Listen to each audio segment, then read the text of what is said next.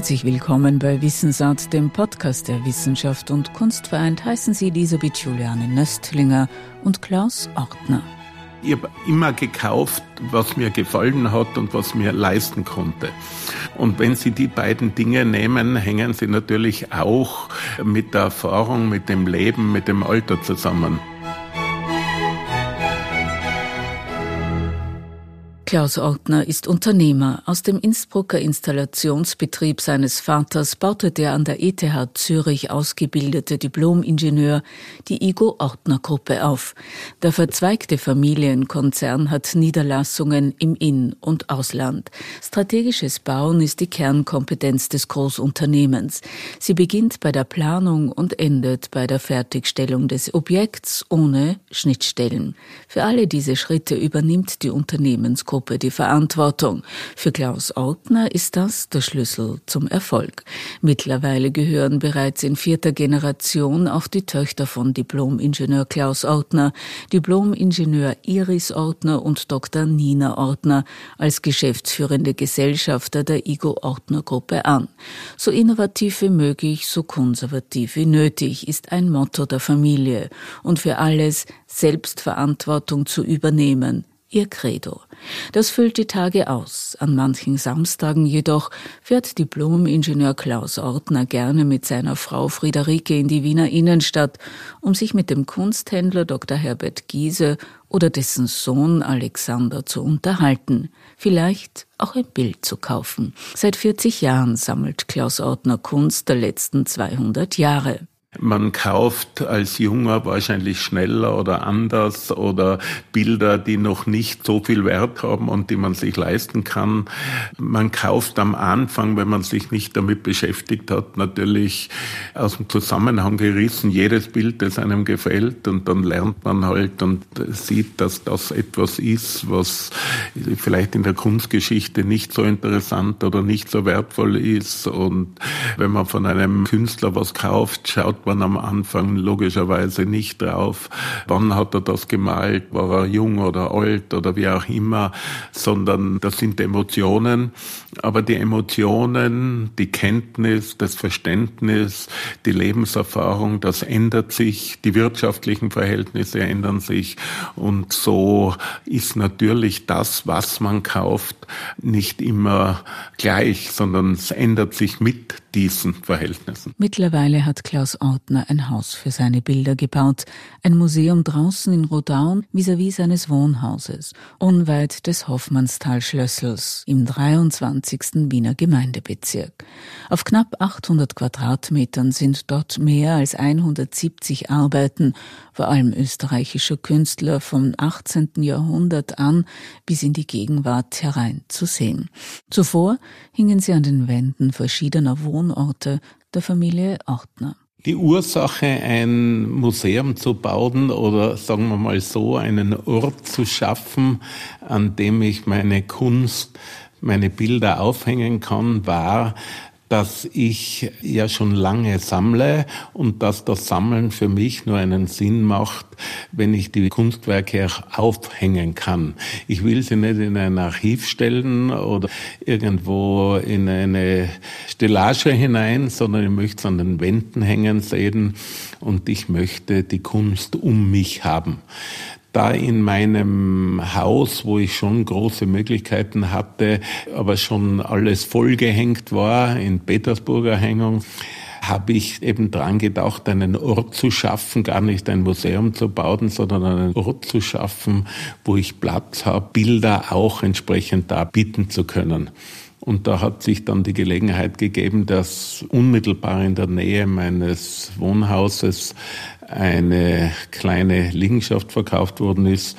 Und dann habe ich dort gebaut und habe jetzt dort ein Haus für meine Kunst, ein Privatmuseum, das ich bei Appointment auch öffne für Besucher, aber das normalerweise nur privat zugänglich ist. Erbaut wurde das Museum in den Jahren 2019 bis 2021 nach Plänen der Architekten Franz Gschwandner und Werner Neiger.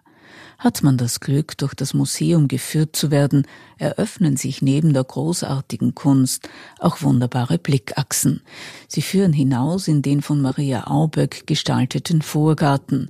Einer davon ist eine Komposition in Knallrot, Maria Lasniks Selbstporträt als Hund im visuellen Dialog mit einer Skulptur von Hans Kuppelwieser erfreut das Auge. Klaus Ortner sagt dazu Kunst der Kombination die ist eigentlich durch Zufall entstanden. Wir haben alles extra gehängt, wir haben die Bilder extra gehängt, ich habe dann die Skulptur von Kuppelwieser gehabt, wo stelle ich die hin? Naja, ich muss ja auf eine Fläche stellen, kann es nicht am Boden stellen. Und dann hat sie es vor diesem Fenster, an dieser großen, breiten Fensterbank ergeben.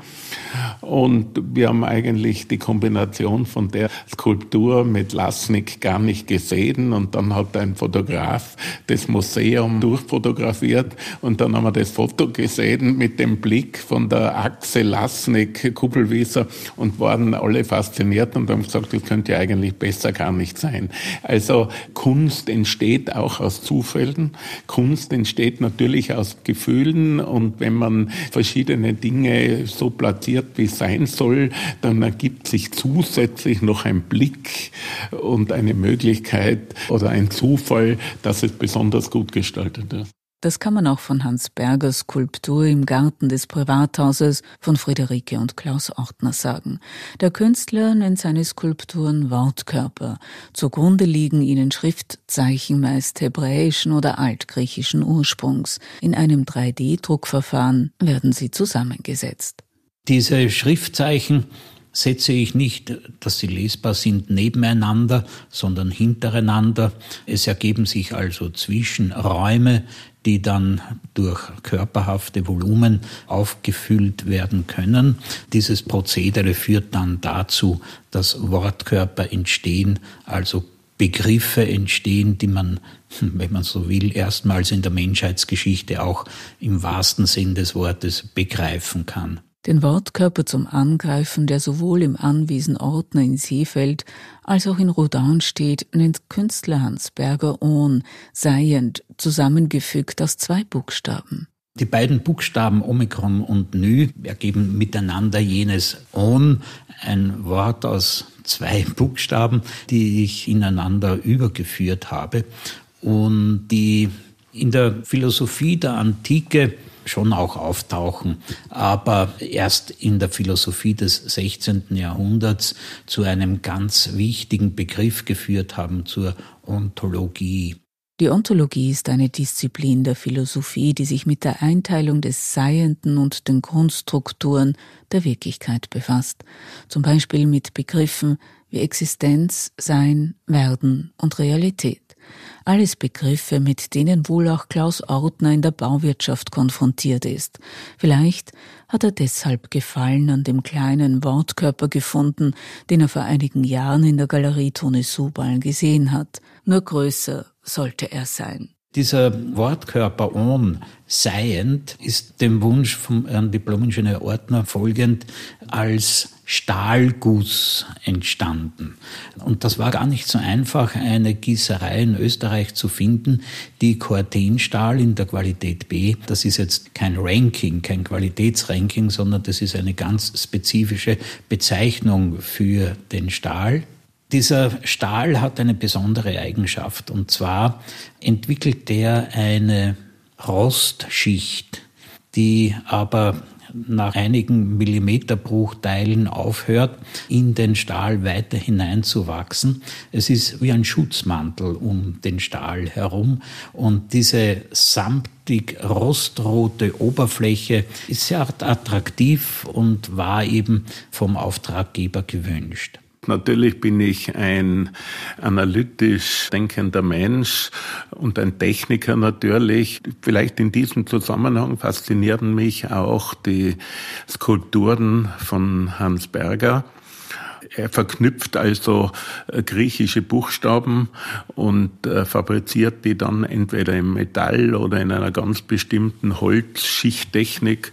Und das ist für mich teilweise auch eine Freude, mit der Hand über diese Körper zu streichen, was man ja überhaupt bei Skulpturen tun sollte. Und weil eine Positivform nicht nur in Stahl gegossen werden kann, sondern sich auch aus Mahagoniholz formen lässt, steht im Garten des Anwesens von Klaus und Friederike Ortner in Wien der Wortkörper Ohn aus Mahagoniholz und in Seefeld aus besagtem Stahl.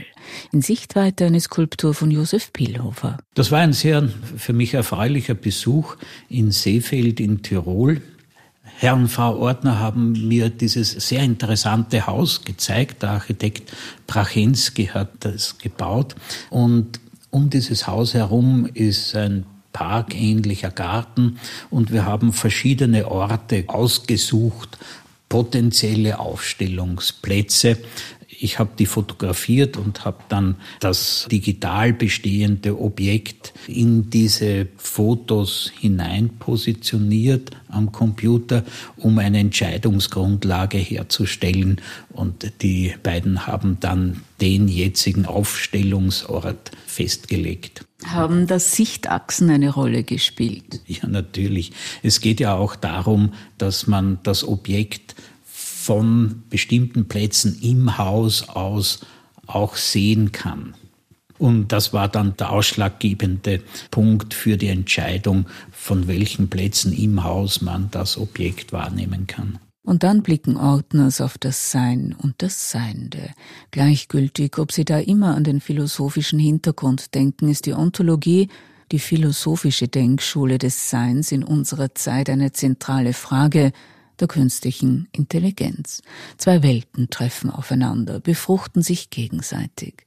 Beim Unternehmer Klaus Ortner gehen Wirtschaft und Kunst eine Symbiose ein. Schauen Sie, in meiner Tätigkeit, und ich bin seit 1968 im Unternehmen, habe ich natürlich immer versucht, nach vorne zu streben. Ich habe in der Schweiz studiert, bin dann nach Österreich gekommen im Jahr 67, 68 und war ich bis zu der Zeit voraus, weil die Schweiz in der Entwicklung weiter war. Vielleicht ist es auch bei den Künstlern so. Wenn ich an Romako denke, der ja in der zweiten Hälfte des 19. Jahrhunderts gemalt hat, der war sozusagen die Voraussetzung für viele, zum Beispiel für Kokoschka. Kokoschka sagt, glaube ich einmal selber, ohne Romaka könnte man meine Bilder nicht sehen. Oder Hodler. Hodler hat eine große Ausstellung in Wien gemacht und war auch ein Anstoß für Klimt, Schiele, Kokoschka. Also so setzen sich die Dinge fort und so lernt der eine vom anderen. Die genannten Künstler sind im Museum, in den Privathäusern und an den Firmenstandorten zu betrachten. Rudolf Wacker und Franz Sedlacek nehmen einen breiten Raum ein in der Sammlung Ordner. Zahlreiche wichtige Bilder beider Künstler sind im Privatmuseum versammelt. Darüber hinaus kauft der Sammler Gegenwartskünstler wie Jürgen Messensee, Arnulf Reiner, Hans Staudacher, Adolf Rohner. Ein wunderschöner Markus Brachensky hängt beispielsweise im Entree des Privathauses von Klaus und Friederike Ortner.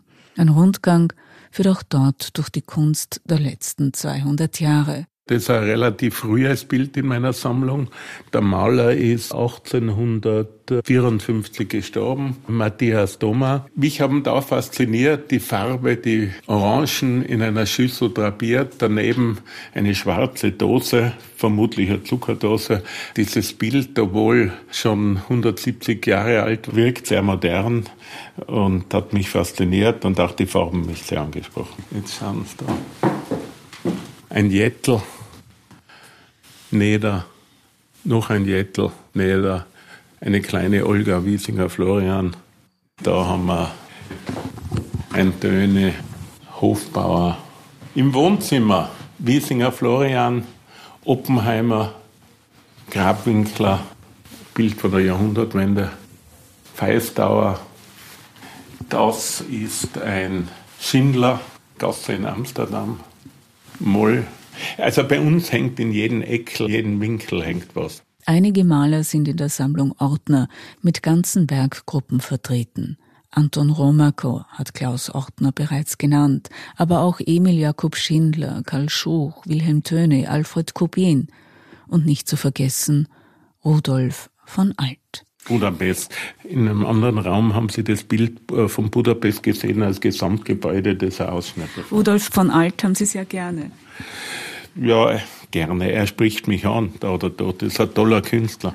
und einer jener, der mit Werken aus seiner gesamten Schaffensperiode in der Sammlung Ortner vertreten ist. Wo es eben vom Jugendwerk geht bis zu einem seiner letzten Bilder, glaube ich, im Jahr 1902 sogar. Da sieht man auch die Entwicklung. 1903 wurde der Installationsbetrieb in Innsbruck gegründet, aus dem der heutige Großkonzern hervorging. Es war der Beginn einer Zeitenwende, politisch, wirtschaftlich, gesellschaftlich, in Wissenschaft und Kunst. Pablo Picasso und Georges Braque wandten sich vom Gegenständlichen und Figürlichen ab und dem Kubismus zu.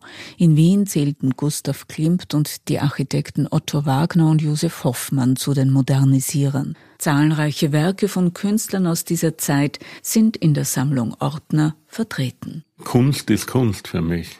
Und ich kann mich in ein mir gefallendes, abstraktes Gemälde genauso gut hineindenken wie in ein konventionelles oder wie in einen Expressionismus, Impressionismus. Es ist ein Empfinden der Komposition, der Farbe etc. Und ich unterscheide nicht in dem Sinn, dass ich sage, das gefällt mir und das gefällt mir nicht. Ich bin nur bei der modernen Kunst da oder dort sehr vorsichtig, auch im Erwerb und sage mir, hält sie wird sie wirklich halten. Und da bin ich mir äh, natürlich bei der etablierten Kunst sicherer, weil man sie länger kennt, weil man mehr Verbindung damit hat. Und äh, bei der modernen Kunst will ich nicht Bilder kaufen, die einfach im Moment vielleicht irgendwas Neues oder anderes bieten, aber man ist nicht sicher, wie ist die Wirkung. Selten hat Klaus Ortner Spontankunst gekauft. Manchmal dauerte der Entscheidungsprozess sogar mehrere Jahre, bis ein Bild in seinen Besitz gelangte. Eines davon ist das Bild Küssnacht am Vierwaldstätter See von Ernst Huber aus dem Jahre 1939.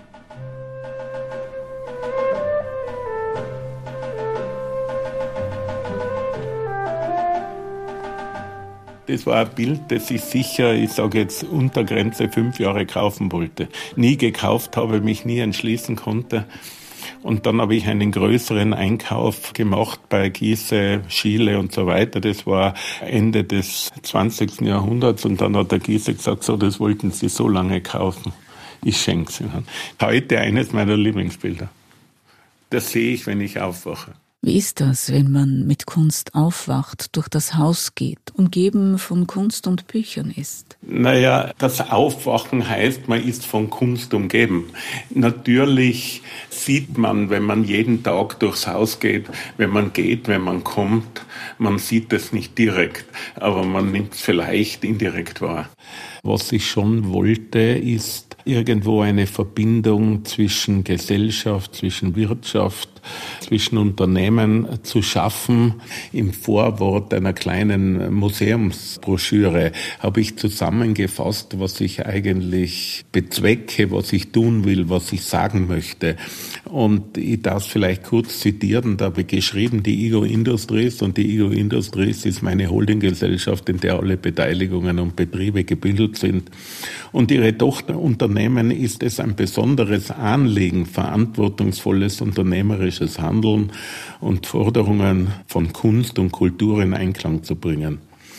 Die zur Verfügung gestellten Präsentations- und Veranstaltungsräume sind der Begegnung der heimischen Wirtschaft mit der österreichischen Kunst und Kultur gewidmet, als Ort des Diskurses zur interdisziplinären Stärkung des Wirtschaftsstandortes sowie der kulturellen Identität.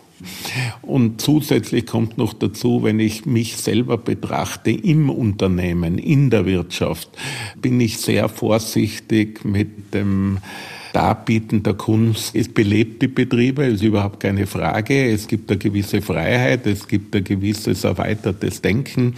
Aber ich achte darauf, dass es im Betrieb eigentlich nur abstrakte Kunst ist die man wieder mit anderen Augen beobachtet oder beobachten muss, die vielleicht manchmal auch nicht so viel verraten von verschiedenen Details dessen, der sammelt und, und, und.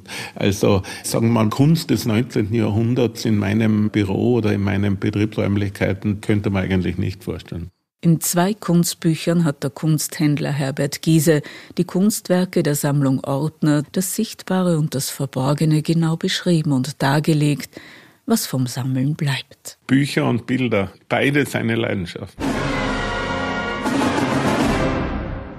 Diplomingenieur Klaus Ortner über sein Museum, seine Liebe zur Kunst, seine Sammlerleidenschaft und Hans Berger, der Künstler, der Wörter zu Skulpturen macht bei Wissensart, dem Podcast der Wissenschaft und Kunst vereint. Auf bald, sagt Elisabeth Juliane Nöstlinger.